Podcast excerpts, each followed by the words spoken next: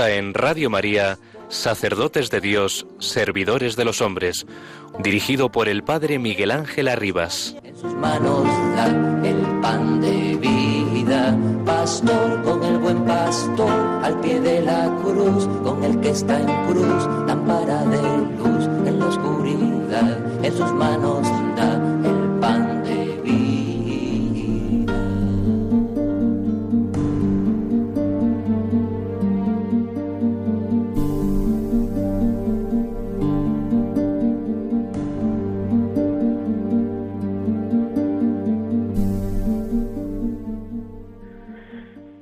María, tú que siempre brillas en nuestro camino como un signo de salvación y esperanza, confiamos en ti, salud de los enfermos, que junto a la cruz quedaste ligada al dolor de Jesús, manteniendo firme tu fe.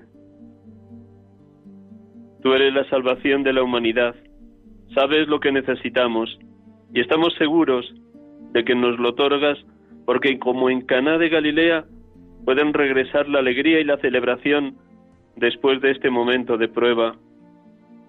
Ayúdanos, Madre del Amor Divino, a confiar en la voluntad del Padre y hacer aquello que Jesús nos diga, que tomó nuestro sufrimiento sobre sí mismo y asumió nuestros dolores para guiarnos a través de la cruz a la alegría de la resurrección.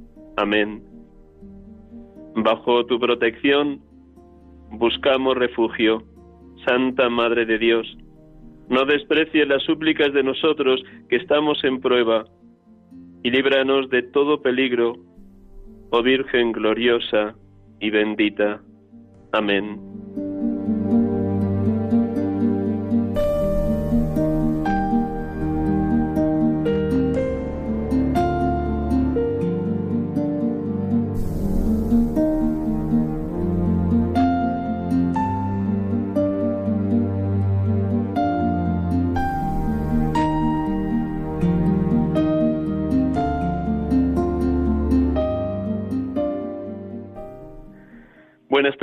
Amigos y oyentes de Radio María. Bienvenidos a este programa que emitimos en directo. Sacerdotes de Dios, servidores de los hombres. Tengo la dicha de poder hablarles en directo por teléfono desde Riaza, mi pueblo natal, en la provincia de Segovia, atendiendo a mis queridos padres, Saturnino y Fe, en estos 15 días donde no nos podemos mover de nuestros domicilios a causa de esta crisis del coronavirus. Desde aquí comparto con todos ustedes la alegría de la fe, la alegría de saber que a pesar de tanto dolor y de tanta angustia por parte de muchas personas, sobre todo los que están con familiares en grave crisis de enfermedad, la fe nos mantiene muy unidos unos a otros como hermanos, como hijos de un mismo Padre en el seno de la Madre Iglesia, apoyándonos en todo momento, aunque solo pueda ser por teléfono o por cualquier otro tipo de vía telemática. Y quiero comenzar el programa compartiendo con ustedes la reflexión que a lo largo del día este pobre sacerdote ha ido interiorizando sobre esta situación. Solamente son unas palabras de aliento para todos, sabiendo que es mucho más lo que podría decir, pero permítanme lo que ahora mismo mi corazón anhela y desea. Va a ser una reflexión muy sencilla y luego daremos paso también a nuestra oración. Y compartiremos hoy el programa con un sacerdote que es a la vez médico, José Luis Méndez Jiménez, con quien tendremos el- la dicha de poder hablar. Él es en este momento el director del Departamento de Pastoral de la Salud de la Conferencia Episcopal Española y seguro que nos puede iluminar en este momento de crisis del coronavirus que estamos viviendo. Pues así comienzo pues esta reflexión que comparto con ustedes. Este virus lo pasamos unidos. Es el mensaje que lanzaba hoy el gobierno de España como portada de todos los periódicos. Y en la contraportada también de los periódicos se urgía con este objetivo. Detener el coronavirus es responsabilidad de todos y todas. Si te proteges tú, proteges a los demás. Sin duda, la unidad de todos los españoles y la máxima responsabilidad de cada uno, hasta en los más pequeños detalles de la vida familiar el confinamiento de los hogares, puede ayudar a detener esta pandemia. Seamos responsables y solidarios. Creyentes y no creyentes somos un solo pueblo en lucha contra la enfermedad que se expande y que puede llegar a afectar a más de 100.000 españoles, de los cuales varios han fallecido o podrán fallecer en los próximos meses. Pero quienes nos consideramos hijos de Dios y miembros de la Iglesia, hemos de preguntarnos, ¿qué quiere enseñarnos el Señor con esta pandemia? San Pablo dice, sabemos que a los que aman a Dios todo les sirve para el bien, a cuantos les ha llamado conforme a su designio. Desde la fe, desde una lectura creyente de la realidad, Sabemos que nada sucede por casualidad, que todo, absolutamente todo, está en el designio divino. Hasta el más ligero pelo que se cae de nuestra cabeza Dios lo conoce. Cuanto más las alegrías y penas, las angustias y problemas de la hora presente. Considero que los sufrimientos de ahora no pueden compararse con la gloria que un día se nos manifestará, nos dice también San Pablo en Romanos 8. Quien cree en la vida eterna, quien vive quien vive en la esperanza, incluso en los momentos de mayor dolor, quien ha experimentado la paternidad del Padre, la amistad de Cristo, la luz y la fuerza del Espíritu Consolador, hace suyas también las palabras del mismo apóstol de los gentiles. ¿Quién nos separará del amor de Cristo?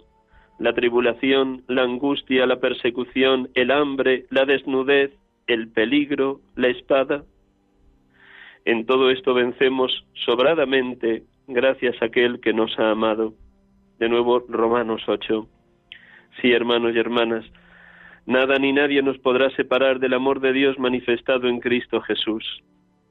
La posibilidad de la cercanía de la muerte, o bien para uno mismo, o bien para algún ser querido, nos asusta, nos hace temblar, pero también es oportunidad para preguntarnos, ¿En qué o en quiénes tengo puesta mi esperanza? ¿Vivo suficientemente desprendido de mí mismo como para ofrecerle cada día mi vida por entero al Señor? Dice Jesús en distintos pasajes del Evangelio. ¿Quién de vosotros, a fuerza de agobiarse, podrá añadir una hora al tiempo de su vida? No tengas miedo a los que matan el cuerpo, pero no pueden matar el alma. No, temed al que puede llevar a la perdición alma y cuerpo en la genna. Estad también vosotros preparados, porque a la hora que menos penséis, viene el Hijo del Hombre. Muchas, muchas son las lecciones que el Señor quiere enseñarnos a través de esta pandemia del coronavirus. Permítanme, hermanos y hermanas, oyentes de Radio María, algunas pequeñas pinceladas de lo que puede enseñarnos el Señor. Uno, cuán frágil es la condición humana. Nacemos, crecemos, morimos. Con un simple virus se puede paralizar varias naciones y tal vez el mundo entero. Y tenemos que recluirnos en nuestras casas durante dos semanas, millones y millones de personas. Qué, qué débiles y qué frágiles somos. Segundo, cómo este, esta crisis del coronavirus nos invita a plantearnos el sentido de la vida, de dónde vengo, a dónde voy, por qué vivo y para qué vivo, por qué existe el mal, qué sentido tiene el sufrimiento, qué puedo añadir a una sola hora de mi vida, qué hay detrás de la muerte. Tercero, cómo la técnica, la ciencia y la medicina tienen sus límites no son dioses, sin dejar de reconocer el enorme bien que están aportando la hora presente a toda la humanidad, pero no son dioses, todo tiene su finitud. Cuatro. ¿Cómo ser solidario y estar unidos en este tiempo y en esta hora? Sin duda descubrimos cómo ante un mal común todos nos unimos, de cualquier clase política, de cualquier ideología, de cualquier estrato social, de cualquier región de España, porque a todos nos atisba esa amenaza de muerte y necesitamos más que nunca estar unidos. Pero esta también nos hace pensar cómo prolongar esta unidad de todos los españoles en los momentos de bonanza y de paz, sin esperar que vengan tiempos difíciles de epidemia. Quinto, cómo convertirnos los cristianos en seres mucho más orantes en este tiempo de reclusión, en seres que crecemos en meditar la palabra y la lectura espiritual y en seres que echan de menos la celebración diaria o semanal de la Eucaristía? Les dejo a todos esa pregunta, ¿cómo crecer en esto? Y seis, el valor de la Eucaristía. Sí, hoy domingo, Día del Señor, no se ha celebrado Eucaristía con templos llenos, en obediencia a las medidas estrictas del Gobierno. Al menos en 45 de las diócesis españolas están cerrados herméticamente todos los templos y solo los sacerdotes han celebrado personalmente dentro de ellos. Si hemos celebrado la Eucaristía los sacerdotes, o en casa con la familia, o en algún monasterio de vida contemplativa, pero millones y millones de cristianos hoy en España no han podido celebrar el acontecimiento fundamental de nuestra fe, la muerte y resurrección de Jesucristo. Este ayuno eucarístico obligado puede tener también un gran valor. Valor para apreciar con mucha más hondura lo que significa la Eucaristía en nuestra vida, que ha de ser centro, fuente, cumbre y corazón de nuestra jornada diaria o nuestra semana, especialmente el domingo. Nos puede ayudar a preguntarnos cómo celebramos cada día la Eucaristía o cada domingo, con hondura, con belleza, con profundidad.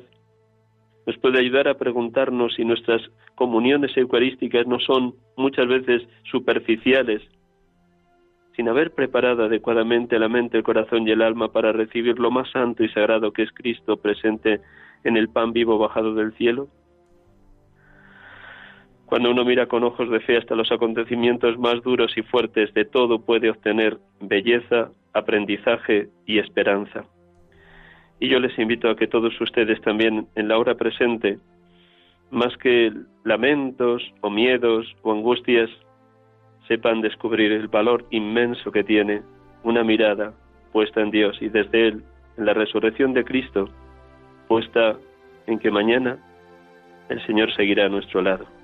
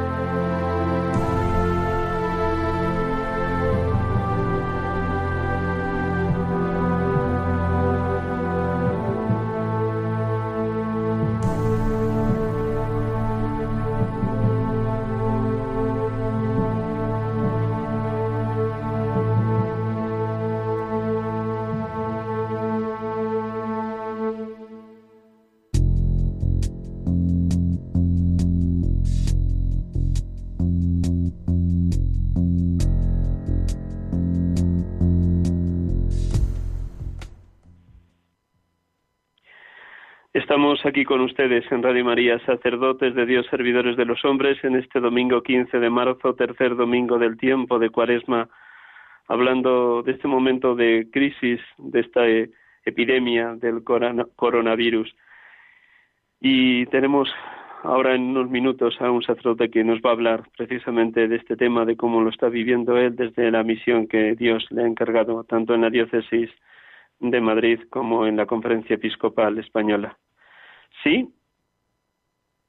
Pues parece que todavía no podemos. Mientras tanto, les comparto lo que también nos enviaba en el día de ayer nuestro cardenal arzobispo de Madrid a los sacerdotes religiosos, religiosas y laicos, a todos cuantos vivimos, vivimos en Madrid. Nos estaba diciendo unas palabras muy sencillas nuestro cardenal arzobispo, don Carlos Osoro, Estamos viviendo un momento difícil en la comunidad autónoma de Madrid. Muchos han sido contagiados por el coronavirus y todos estamos preocupados por la situación.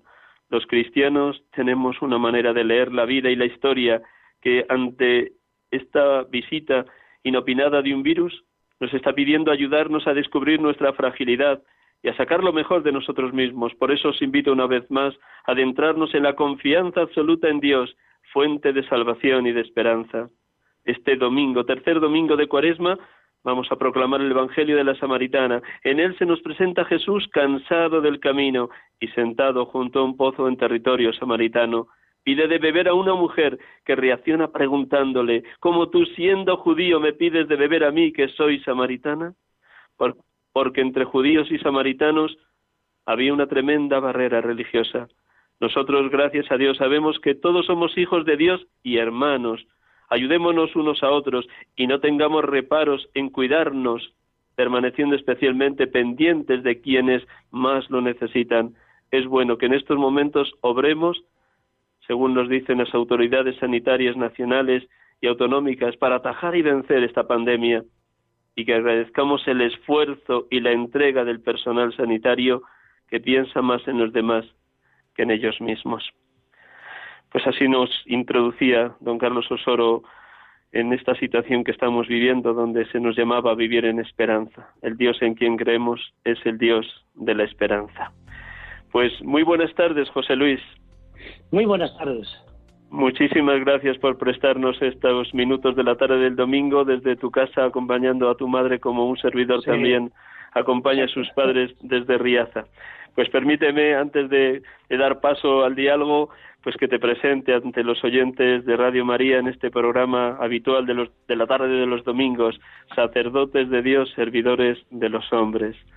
José Luis Méndez Jiménez, sacerdote y médico. Nació en Madrid el 21 de noviembre de 1956.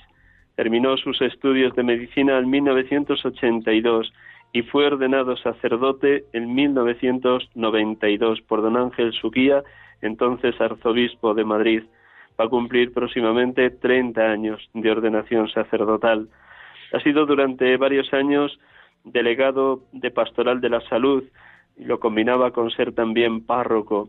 Y desde septiembre, creo entender que desde agosto-septiembre, es director del Departamento de Pastoral de la Salud de la Conferencia Episcopal Española.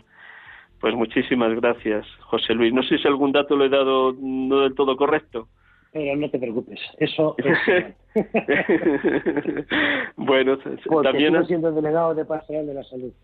sigue siendo delegado de Pastoral de, y, a la vez director de, la, del Departamento de Pastoral de la Salud de la Conferencia Episcopal. Las dos cosas a la vez, multiplicándote en el servicio a Dios y a la Iglesia. El preempleo. Muy bien, pues nada, gracias. Pues nada, para, para ti que estás acostumbrado al trato con tantísimos capellanes de hospital, y que ahora desde la conferencia te toca alentar este aspecto concreto de la pastoral de toda la Iglesia española, como es la pastoral de la salud. La primera pregunta es muy sencilla, en lo que tú atisbas, lo que tú has podido hablar con los capellanes. ¿Qué respuesta están dando los capellanes de los hospitales ante tantos enfermos de coronavirus? Pues mira, yo creo que una respuesta ejemplar. Esta misma tarde me llamaba de un hospital de Madrid que en lo que va de día eh, cuatro veces ha tenido que entrar a dar una unción de enfermos en una sala especial con enfermos de coronavirus, ¿no? Y que estaba muy grave. Y bueno, y la verdad es que salía pletórico, que otro hubiera salido aterrado, pues claro, que te pongan las mascarillas, los guantes, no sé qué, ¿no? Y dices, bueno, ¿y luego qué, y luego qué me va a pasar a mí, no? Sin embargo, están, vamos, entregados con una, con, con una, casi diría que con una alegría enorme, ¿no? O sea, ese es el tono general. Y a mí me, alegra la oportunidad que me da Miguel de, de, decirlo, porque cada vez que oigo la tele el agradecimiento a los médicos, al personal sanitario, por yo me sumo por descontado, eh, este, a todas las fuerzas de orden que nos van a ayudar a ponernos en nuestro sitio también, pero los capellanes no salen nunca. La carta de nuestro arzobispo de Madrid sí salen, ¿no? Pero que sepan que ellos también están ahí, algunos llevan encerrados tres días sin salir del hospital, ¿eh? que también tiene que también tiene un punto. ¿eh? O sea, que yo creo que la respuesta está siendo, diría, ejemplar, generosísima. ¿Os acordáis del atentado de, Atocha, no? Eh, y, que no se habló de la cantidad de sacerdotes que fueron a atender, sino solo de los psicólogos que fueron a auxiliar. Bueno, pues aquí después pasará lo mismo. Después se acabará reconociendo, porque la verdad se abre camino, ¿no? que también en esto la Iglesia ha echado el resto en la figura de los capellanes. O sea que yo aplaudo, no puedo por menos de hacerlo y cada día, estos días conocer la Eucaristía, se lo he dicho a todos, ¿eh? en primer lugar os pongo a vosotros. Bueno, yo doy fe porque me ha tocado asistir también a dos entierros de los de los capellanes de los mm, cementerios y de los crematorios y velatorios porque ciertamente también, no tanto con los féretros, porque ya el cuerpo viene totalmente hermético y cerrado, pero ciertamente con las familias. Por eso la otra pregunta que quería hacerte era esta, precisamente también lo que tú alcanzas a conocer, cómo es la ayuda de los capellanes a las familias que están esperando muchas veces que no les no, las, no pueden ni siquiera pasar a estos a estas estas plantas que están dedicadas precisamente a atender a los que ya están muy graves cómo te llega la noticia de cómo ayudan a los familiares que tienen pacientes ingresados en, grave riesgo? Pues en gran, en gran medida escuchando, ¿no? Escuchando y poniendo, y poniendo el hombro, ¿no? Porque primero estamos como desconcertados, tampoco nadie se atreve a hacer muchos pronósticos, ¿no? Y, claro, e, e, eso te, llena de desconcierto unido al pánico que se ha generado, pues este pues no ayuda, ¿no? Entonces, ellos están haciendo un esfuerzo y están escuchando, ¿no? Y animando, dando palabras de consuelo, ¿no? decir, de que es el momento de, rezar, de, confiar en, el Señor y que esto pasará y de esto Dios sacará un bien e, e, enorme, infinito, ¿no? Aunque es verdad que, de por medio, pues hay gente que lo va a pasar mal, ¿no? Pues Jesucristo ha muerto por nosotros en la cruz, ¿no? Y de, y de, y de esa cruz ha salido un bien inmenso para toda la humanidad, ¿no? Entonces, sobre todo haciendo una labor que no es fácil de saber escuchar, porque muchas veces la familia no te pide que le des una respuesta y una solución, que, no está en nuestra mano, sino que en realidad lo que quieren es, te están diciendo, comparte mi dolor, comparte mi angustia, comparte mi temor, ¿no? Porque un temor compartido es verdad que ya no es un temor en el que uno está solo, ¿no? O sea, que en ese sentido haciendo una labor de escucha enorme y con los profesionales, que también están en algunos sitios. Yo he hablado con muchos de ellos, porque tengo también muchos amigos y compañeros de promoción que están metidos en los hospitales, en particular de los madrileños, ¿no?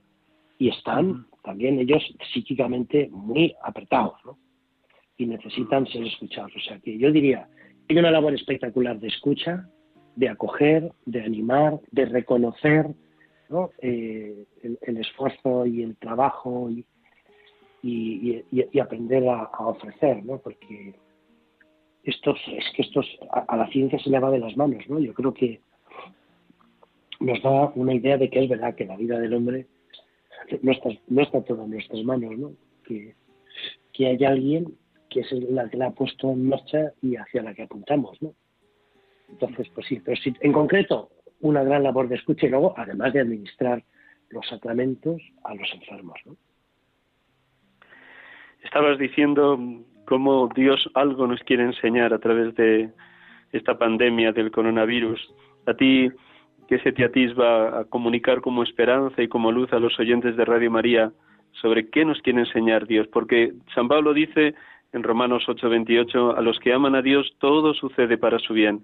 Nada es casualidad en la vida de un creyente. ¿Qué atisbas a poder balbucir, aunque solo sea balbucir, lo que nos quiere enseñar Dios con esta pandemia? Ya has pues dicho algo, y es que, que la vida está en manos de Dios, pero desde ahí más. Y yo, fíjate, me atrevería a decir hoy, cuando hacía la oración con el texto del Evangelio que hemos celebrado, los que hemos tenido la suerte inmensa de celebrar la Eucaristía, eh, que igual que el Señor le dice a la, a la samaritana, si supieras quién es el que te pide de beber, ¿cuántas veces el Señor, no sé, y a cuántos hombres y mujeres ahora están llamando diciendo, si supieras quién es el que está a tu lado, tu dolor, tu sufrimiento tendría otro tono, ¿no? no estaría, estaría bañado por el dolor, pero no estaría bañado por la desesperanza, ¿no? O sea, yo pienso que una de las grandes lecciones que nos va a dejar es, primero, que tenemos los cristianos que aprender a vivir en esperanza y con una mayor conciencia de que Dios, que en Jesucristo está a nuestro lado todos los días, todos los días. Y luego algún amigo me decía, ahora que no hay manera de celebrar la Eucaristía, decía, ¡ay, qué envidia! que tú y tu madre todos los días, digo, es verdad. Dice, esto nos servirá, entre otras cosas, para valorar que todos los días antes comulgábamos, porque ahora nos vamos a pasar semanas sin comulgar, semanas sin, participar, sin participar en el misterio que supone la Eucaristía.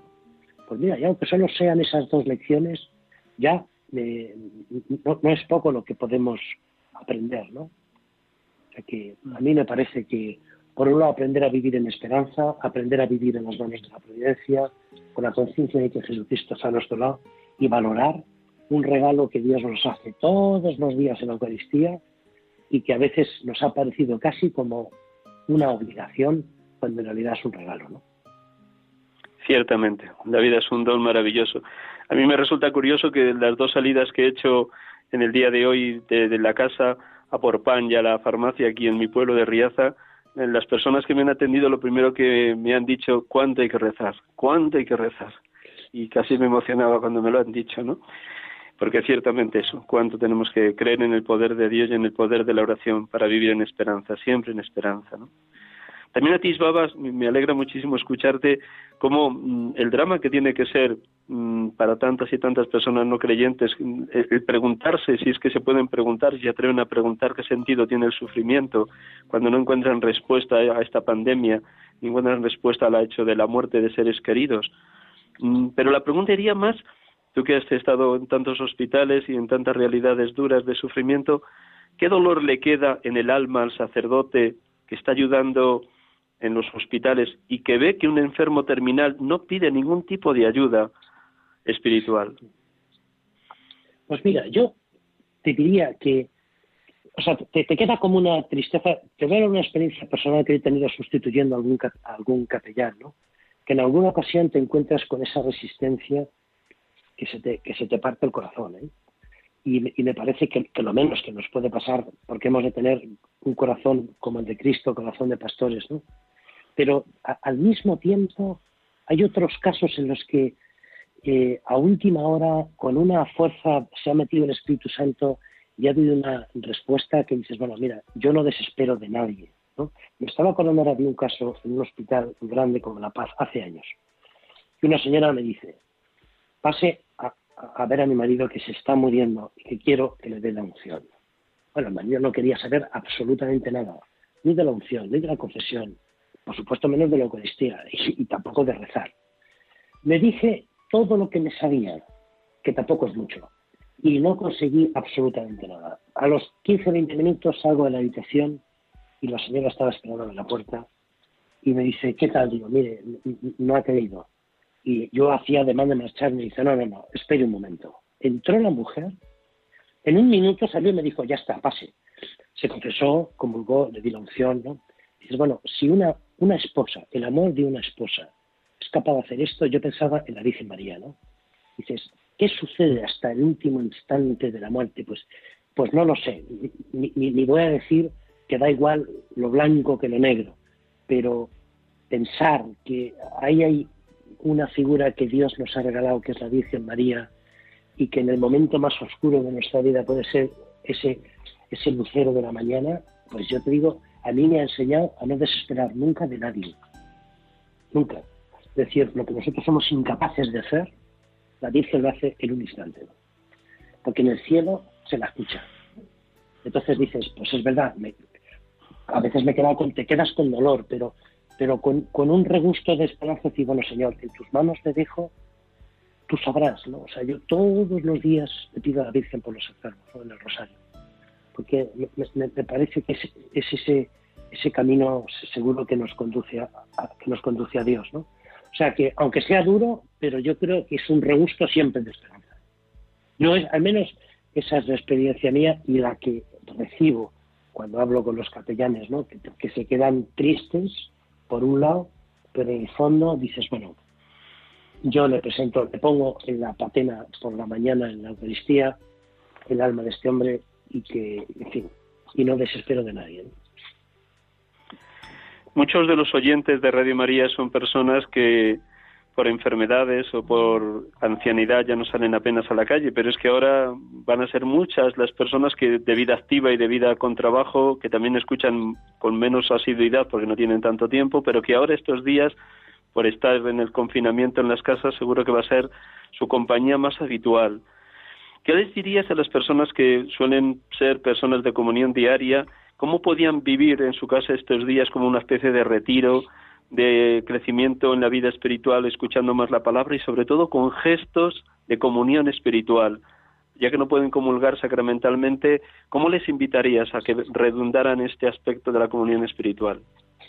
Bueno, primero, este, animarles a que sigan la celebración eucarística en la misa, porque es verdad que no es lo mismo que participar en la, en la misa, ¿no? Pero, pero puede disponernos el, el corazón de una manera distinta el escuchar la palabra de Dios proclamada, ¿no? predicada, eh, y, luego hacer muchas comuniones espirituales. Esto que nos, ha, nos han recomendado todos, desde la conferencia episcopal hasta yo creo que cada obispo de cada diócesis, a retomar el gran valor que tienen las comuniones espirituales. ¿no? Y luego, en la medida de lo posible, aprovechar a rezar más, a cogerte la Sagrada Escritura, ahora que tienes un puñado de horas las que, con las que no sabes qué hacer, cógete la Sagrada Escritura, cógete un Evangelio, léetelo despacio, deja que Cristo te hable al corazón a través de su palabra, ¿no? Y, podemos salir, digo, bueno, con unos ejercicios espirituales, porque esto puede que dure más de 15 días, o sea que, y, es verdad que se hace duro. Yo todavía no llevo 24 horas encerrado en mi casa y estoy que me subo y me bajo el pasillo permanentemente, ¿no? Porque no es fácil, ¿no? Pero si yo animaría a rezar y si la familia junta puede rezar el rosario, yo creo que es un arma poderosísima. En muchas parroquias es lo que se ha hecho en mi parroquia de Los Ángeles, que es al lado de donde vivo, nos han pedido a todos los feligreses que a las ocho tratemos de sumarnos a un rosario que vamos a rezar todos, cada uno desde su casa, por los enfermos, y por quienes les están cuidando en estos momentos. ¿no? Entonces, sí, es un momento para rezar, para rezar juntos, para meditar la palabra de Dios, para, para serenar también el alma, porque estamos acostumbrados a ir a una velocidad vertiginosa y entonces nos perdemos lo mejor. Ampliando un poquito el horizonte, además de esta crisis o esta pandemia del coronavirus, sí nos, ya que ya tenemos la dicha de poder compartir contigo este rato, mm, ¿cómo has vivido estos años tu misión de delegado de Pastoral de la Salud en la Arquidiócesis de Madrid? ¿Y cuál ha sido tu misión en concreto? Mm, ¿Cómo has alentado tanto a grupos de Pastoral de la Salud de parroquias como a los capellanes de hospitales, como otras realidades cercanas al sufrimiento, como pueden ser religiosas o religiosos que atienden ancianos o enfermos de alguna determinada de algún determinado tipo? Cuéntanos tu, tu, tarea. ¿Cuántos años han sido, José Luis? Ya llevo, no, y sigo, llevo, llevo 10 años. Cuando vine de misiones, cuando vine de Perú en el 2010, eh, entonces don Antonio María Rouco Varela me, me mandó a suplir a Jesús Conde, que era el delegado de Pastoral de la Salud. Eh, bueno, si te digo la verdad, yo no había hecho esto en mi vida, o sea que es verdad. Y dice, bueno, como yo creo que debía de pensar, este es médico, acaba de llegar, no sé dónde colocarle, ¡pum! Ahí te pones. Entonces, yo sí, porque vamos, yo no tengo ninguna formación teórica, o sea que me he dedicado como tú, a la dirección espiritual de seminarios y a formar seminaristas, ¿no? Exactamente. parte de, mi tiempo ministerial, ¿no? estando en el Perú. Eh, pero he ido aprendiendo muchísimo de, estar con los capellanes y de estar con los voluntarios. Y lo poquito que sé de la pastoral de la salud, me lo han enseñado ellos. ¿no? Entonces, ¿qué he hecho? Acompañarles y aprender mucho de ellos. ¿no? Y luego descubrir que en realidad eh, tú estás a su servicio. O sea, tú no eres el que mm, de alguna manera eh, como que gobiernos. No, no, no, no. Es cómo os puedo facilitar el trabajo. Pues mira, si nos facilitas estas herramientas, esta formación, si nos facilitas estos materiales, este acompañamiento, ¿no? Personas que nos puedan ayudar a mejorar nuestra preparación un aspecto en el otro. Es decir, yo he entendido mi trabajo desde la delegación como un medio de ayudar a que ellos, que son los que de verdad están en primera línea, puedan hacer bien su trabajo. Y lo mismo con los voluntarios que en tantas parroquias van a visitar enfermos, ¿no? Eh, o residencias de ancianos, a gente que está sola, ¿no? Pues igual, es decir, ¿cómo os podemos ayudar? Y, siempre nos han pedido formación técnica, pero, pero también formación espiritual, ¿no? Preparar encuentros de oración, retiros, bueno, pues igual eso es lo que hemos tenido que hacer a través de los coordinadores de las vicarías, pues fundamentalmente es lo que han hecho, tener pequeños encuentros de oración. Desde hace tiempo iniciamos el envío de unos materiales para, para tener una oración mensual, ¿no? En torno a los enfermos, a, los cuidadores, ¿no? Bueno, pues para, facilitar en las parroquias que se pueda tener ese encuentro de oración, en, una palabra, ser, ayudarles a los voluntarios y a los capellanes a que puedan hacer mejor su trabajo. Ir y alentarles y a veces comer con ellos, que eso también es muy importante. ¿no? Yo tenía un profe que decía, que, es muy importante saber quién soy, de dónde vengo y si luego preguntarse dónde vamos a comer, ¿no? Eh, uno no puede dejar eso eh, al albur de lo que caiga, ¿no? Entonces, en la medida de lo posible, pues tratar de estar cerca y servir.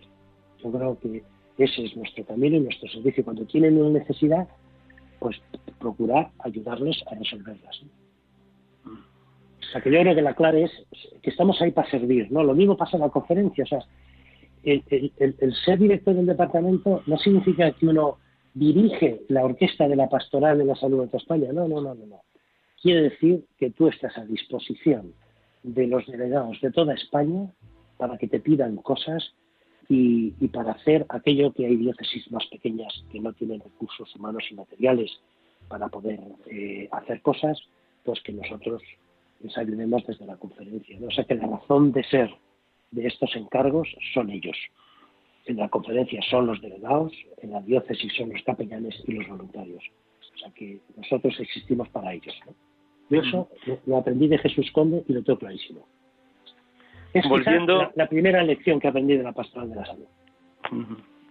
Me alegro que con tu experiencia y tus largos años, tanto de sacerdote como de médico, te sientas así un aprendiz de los voluntarios y de la gente humilde y sencilla, como nos dice Jesús, que ha revelado estas cosas a, los pequeños y a los humildes.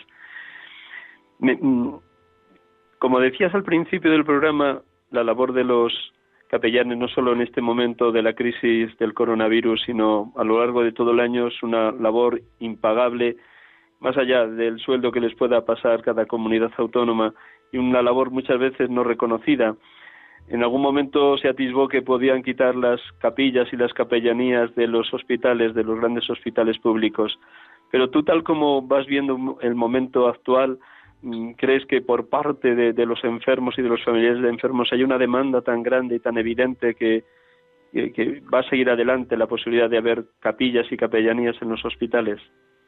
Vamos, a mí no me cabe la menor duda. Es decir, quizá la gente que no está metido en este tema, le puede parecer que, es una cosa de segundo nivel, pero eh, ya hay tesis doctorales y trabajos de cine máster que muestran cómo cuando hay una atención espiritual y religiosa, los enfermos demandan menos horas de asistencia del personal auxiliar, demandan menos ansiolíticos, menos sedantes, menos analgésicos.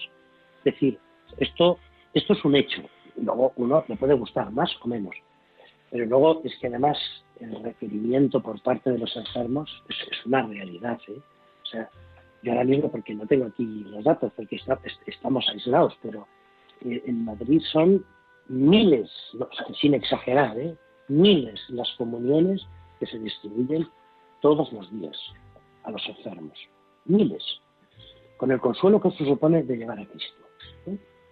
Pero además es que me parece que la presencia muchas veces de los capellanes para eh, apoyar al personal que cuida a los enfermos, me parece que es de primer orden. Y en último término, me parece que el derecho es de los ciudadanos, son los ciudadanos los que tienen derecho a que puedan recibir la asistencia religiosa y espiritual. Un derecho que está reconocido en la Constitución. Hay una ley orgánica que establece cómo es esto. Y, por lo tanto, a mí me, parece que, vamos, que algunos grupos pueden decir lo que quieran, más cargados de ideología que de argumentos, pero desde el punto de vista del derecho positivo eh, no es fácil y además tienen que tener bien claro que no le quitan un privilegio a la Iglesia. No, no. Para nosotros es un privilegio servir, ¿no? pero que el derecho, la razón de que los capellanes estén en los hospitales, es el derecho que los ciudadanos tienen de recibir esa atención. Por lo tanto, sería un atropello que no es pequeño. Es como decir, bueno, yo como no tengo hijos, ¿para qué voy a pagar pediatras del sistema sanitario? ¿no? Digo, claro, no lo voy a usar. Yo, perdona, pero hay gente que sí tiene hijos pequeños y necesitan del servicio del pediatra. Bueno, pues, y, y no decimos que cada uno se pague el suyo, ¿no? Y la asistencia espiritual es una necesidad de todos, todos, todos, cristianos y no cristianos, creyentes, no creyentes, tenemos necesidad de esperanza, de, ser escuchados, de ser acompañados, es decir, de encontrar un sentido, de perdonar. Decir, esto, esto no, no es una cosa que es solo para los creyentes, ¿no? Y, los capellanes hacen una labor espectacular. No solo, uno puede tener la idea de que los capellanes lo que hacen es administrar el sacramento de la comunión, unciones y confesiones. Eso sí que lo hacen, y no es poco, ¿eh? pero hacen muchas más cosas. ¿eh? O sea, el acompañamiento espiritual, de los sanitarios, de los familiares. ¿Cuántas veces en los hospitales, cuando hay que dar una mala noticia a la familia, ponen en guardia al capellán para que no esté lejos? ¿Por qué? Porque al final el hombre en el que van a llorar no es el del médico, no es el de la enfermera, que muchas veces sí, porque son las que más saben de humanidad, ¿no? y eso que yo, soy médico, ¿eh? pero reconozco el valor de, humanidad que tienen las enfermeras, los médicos de primaria no lo tenemos pero también en el castellano. Sí, al hilo de lo que ibas de lo que estás ahora contando, es hermoso que me, vas casi pisando las preguntas, esto es maravilloso. He tenido la oportunidad de pasar algún día entero con a lo mejor es porque nos conocemos. Tal vez, José Luis. He tenido la oportunidad de pasar un día entero con algún capellán en algún gran hospital y me he dado cuenta de esto último que has dicho y es que algún gran algún sacerdote que lleva de capellán muchos años se conoce prácticamente a todo el personal sanitario de las distintas plantas del hospital. Y es hermoso cómo le saludaban eh, y cómo él también saludaba a las personas con sus propios nombres, fueran médicos, enfermeras o auxiliares. Y es, es realmente asombroso porque el solo hecho de saludar ya es pastoral ya es, ya es poner un signo de que Cristo está también ahí en medio. Pero además, la otra cosa fabulosa, ¿no?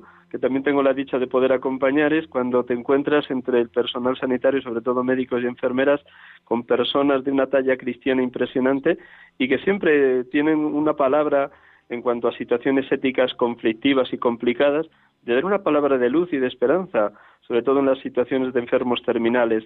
Tú también como médico y como sacerdote, eh, me imagino que también conoces eh, médicos y enfermeras con esta misma con este mismo espíritu de, dar de ser sal y de ser luz en los hospitales. Hay, hay más gente de la que nos creemos. Lo que pasa es que algunos están como más discretamente metidos en su trabajo, pero que luego cuando hablas con ellos, pues resulta que, en fin, se va a casar un hijo, van a bautizar a un hijo, no sé qué, es decir, y, buscan al capellán, y van a misa, participan de la celebración eucarística los domingos, y, son gente con muy... que no son pocos, ¿eh? Lo que pasa es como que no se van a conocer. pero después los vas conociendo, yo por lo que me cuentan los capellanes, que yo toda mi sabiduría en este caso, que es muy cortita, pero procede de los capellanes, ¿eh? te dicen, bueno, es que a veces son los médicos los que te dicen, don fulanito, que se sabe tu nombre, eh, le veo, no, no, le vamos a hacer análisis, porque, o sea, cómo a veces también los sanitarios cuidan a los capellanes, ¿no? Porque también saben valorar el trabajo entonces se, vive una hermandad muy bonita, es verdad que es un trabajo duro, o sea, yo, yo lo reconozco y que no es fácil y porque estás siempre, eh, digamos, con, la misma línea en una parroquia, pues ves un poco de todo, estás con, mayores, con jóvenes, con adolescentes, con matrimonios, ¿no? Y el hospital es siempre el mundo de la enfermedad y tus parroquianos fijos, que son los profesionales que trabajan en el hospital, ¿no? Desde el que hace la limpieza hasta el último cirujano la máxima especialidad que quieras. Entonces, ver cómo en muchos casos se da esa relación de fraternidad, a mí también es, yo cuando me lo cuentan, en el fondo, eh, como decía el rey, me lleno de orgullo y satisfacción, ¿no? Y me da mucha alegría por ellos, ¿no? Porque, y de hecho, fíjate, algunas veces hay capellanes que por razones familiares les vendría mejor eh, cambiar de hospital, eh, uno al que haya más capellanes o que les pille más cerca su casa, pero dice, si me sacas de aquí es que me, dejas sin familia. Bueno, eso quiere decir hasta qué punto uno se involucra con la gente que trabaja en ese centro. ¿no? O sea que en ese sentido yo de verdad que, en fin, no sé cuánto tiempo estaré delegado, pero me iré con, con un sentimiento grande de orgullo de servir a una gente que es muy especial, muy especial.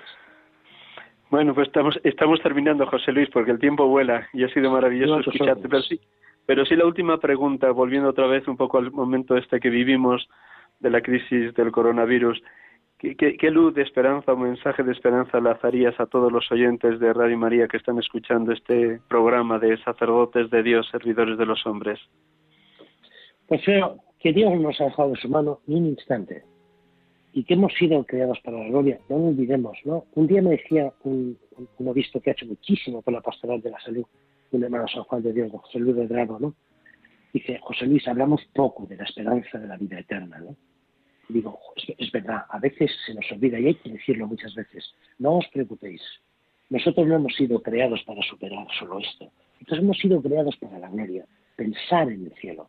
Y a veces es que los curas nos quedamos en la inmediatez de las cosas y nos olvidamos de lo único que es permanente, la vida eterna. Entonces yo me señalaría que obedezcamos, pongamos todo nuestro entusiasmo, pero no desesperéis, nuestra esperanza no está puesta en que no nos toque el coronavirus. Y si nos toca, no está puesta en que no nos llegue por delante. Que todavía me decía un compañero en la conferencia, es un tío muy directivo, dice, bueno, y si nos morimos, pues una cosa que tenemos hecha, porque total, lo vamos a tener que hacer todos. Entonces, mirar, mirar, mirar a la esperanza nuestra. Hemos sido creados para la gloria, ¿no? Yo, a mí me parece que esto, esto es muy importante que nos lo repitamos muchas veces. No estamos solos. Cristo está, si supiéramos quién es el que nos pide de verdad, si supiéramos que el Padre me está diciendo todos los días, pero ¿qué quieres? Si tienes al lado a mi hijo, ¿no? Y, que pensemos que hemos sido creados para gloria, o sea, que nos espera, que nos espera el cielo, o sea, que por el amor de Dios, ¿no? No nos espera la curación, que espero que también, que nos espera la alegría de la vida eterna, ¿no? Yo creo que esto es muy importante que los curas recuperemos ese, ese, no sé si audacia, porque hoy parece que hablar de esto es como querer desentenderte del mundo. No, no, nosotros no nos desentendemos del mundo, pero hablar de la alegría, del gozo del cielo, de la vida eterna, es para lo que hemos sido creados, ¿no? Y por lo que tú y yo somos curas, ¿no? Porque si no, ya me contarás qué pintamos tú y yo.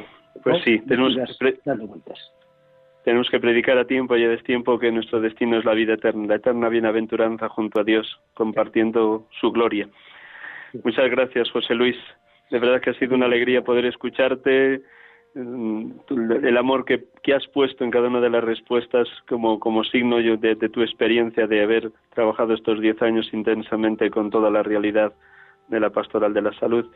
Y también me vas a permitir el atrevimiento de saludar a una amiga común, Margarita Quiroz de Getafe. Que, llevo todo el rato pensando en ella, la voy a llamar inmediatamente. pues la voy a llamar inmediatamente. seguro que nos está escuchando y tantos otros enfermos que todos los domingos escuchan este programa y rezan incansablemente por los sacerdotes. Doy fe de ello, José Luis.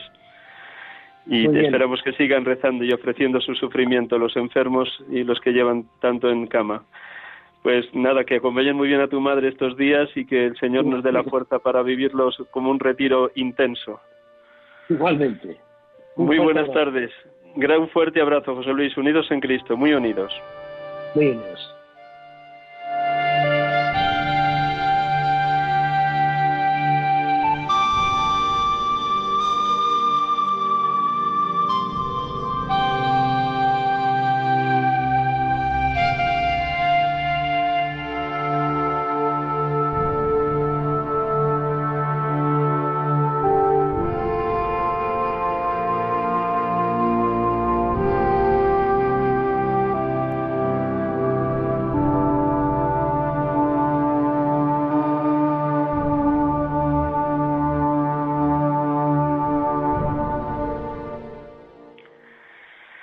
Hermanos y hermanas, estamos aquí con ustedes en este programa de cada domingo de Radio María, sacerdotes de Dios, servidores de los hombres, en esta tarde que hemos tenido la dicha de poder hablar con don José Luis Méndez Jiménez, sacerdote de la Arquidiócesis de Madrid y durante los últimos diez años delegado pastoral de la salud y ahora mismo director del Departamento de Pastoral de la Salud de la Conferencia Episcopal Española compatibilizando también con el hecho de ser delegado de Pastoral de Madrid. Y nos ha abierto su corazón tanto de sacerdote como de médico en este acompañamiento que lleva haciendo a capellanes, voluntarios y voluntarias de ahora durante diez años de Madrid, pero ahora mismo acompañando también a toda la realidad de la conferencia episcopal y por tanto de toda España, de todas las diócesis. Le damos las gracias infinitas. Y vamos a concluir y hubiera querido poder tener más tiempo, pero el tiempo vuela en la radio, así que me van a permitir terminar con la oración que tenía prevista para el Evangelio sin proclamarlo, porque ya ustedes habrán leído, meditado y escuchado el, episodio, el encuentro de Jesús con la samaritana. Así que después de un poquito de música, les comparto lo que rezaba hoy con este Evangelio de la samaritana.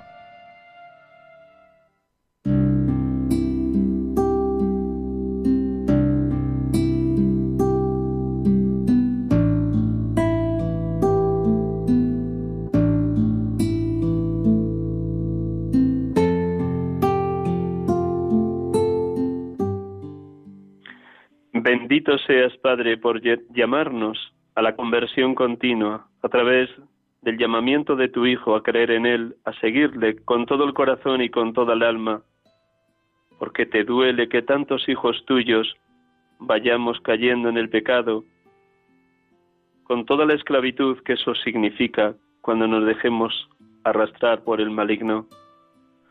Alabado seas, Padre, porque enviaste a tu Hijo como hombre verdadero, sin dejar de ser Dios, derramando gracia tras gracia, en esperanza sin fin, en amor sin límites.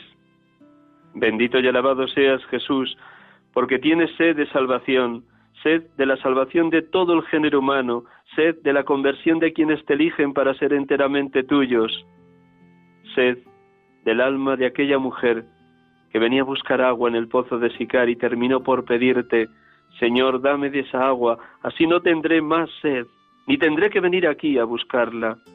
Gracias, Jesucristo, porque tienes sed de que el ser humano tenga sed de ti. Gracias, porque solo tú puedes saciar esa sed que has plantado en el corazón de cada persona, sed infinita de belleza, de verdad y de bondad, sed que solo tú puedes saciar, porque solo tú eres el agua viva, solo tú tienes palabras de vida eterna, Solo tú eres el camino, la verdad y la vida. Solo tú, solo tú, Jesucristo. Alabado y bendito seas. Alabado y bendito seas.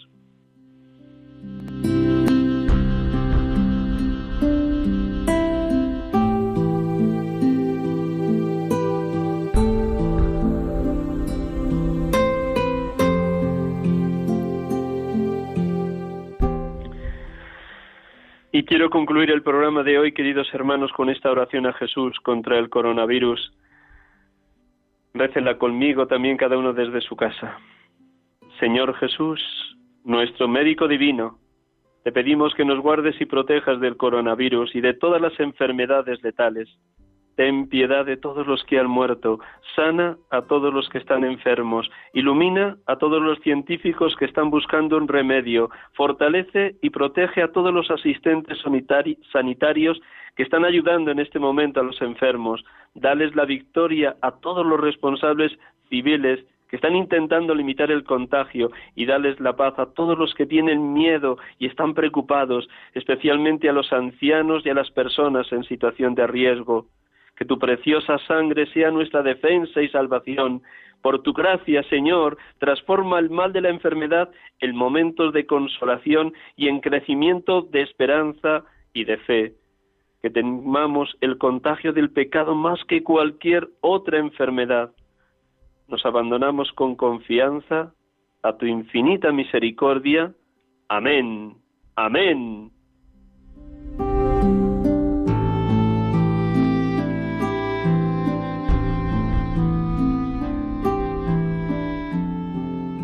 Buenas tardes, gracias por su paciencia. Espero que hayan podido escuchar bien cuando los dos sacerdotes hemos hablado desde el teléfono móvil.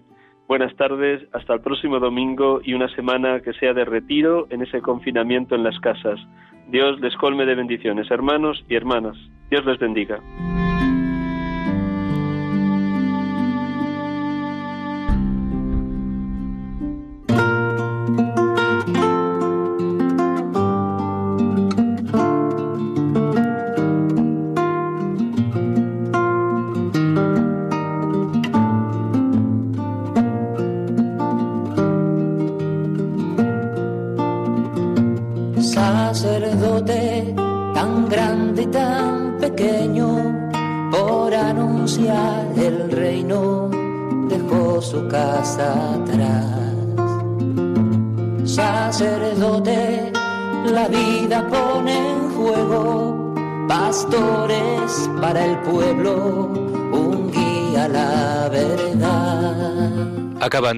El programa Sacerdotes de Dios, Servidores de los Hombres, dirigido por el Padre Miguel Ángel Arribas. Pues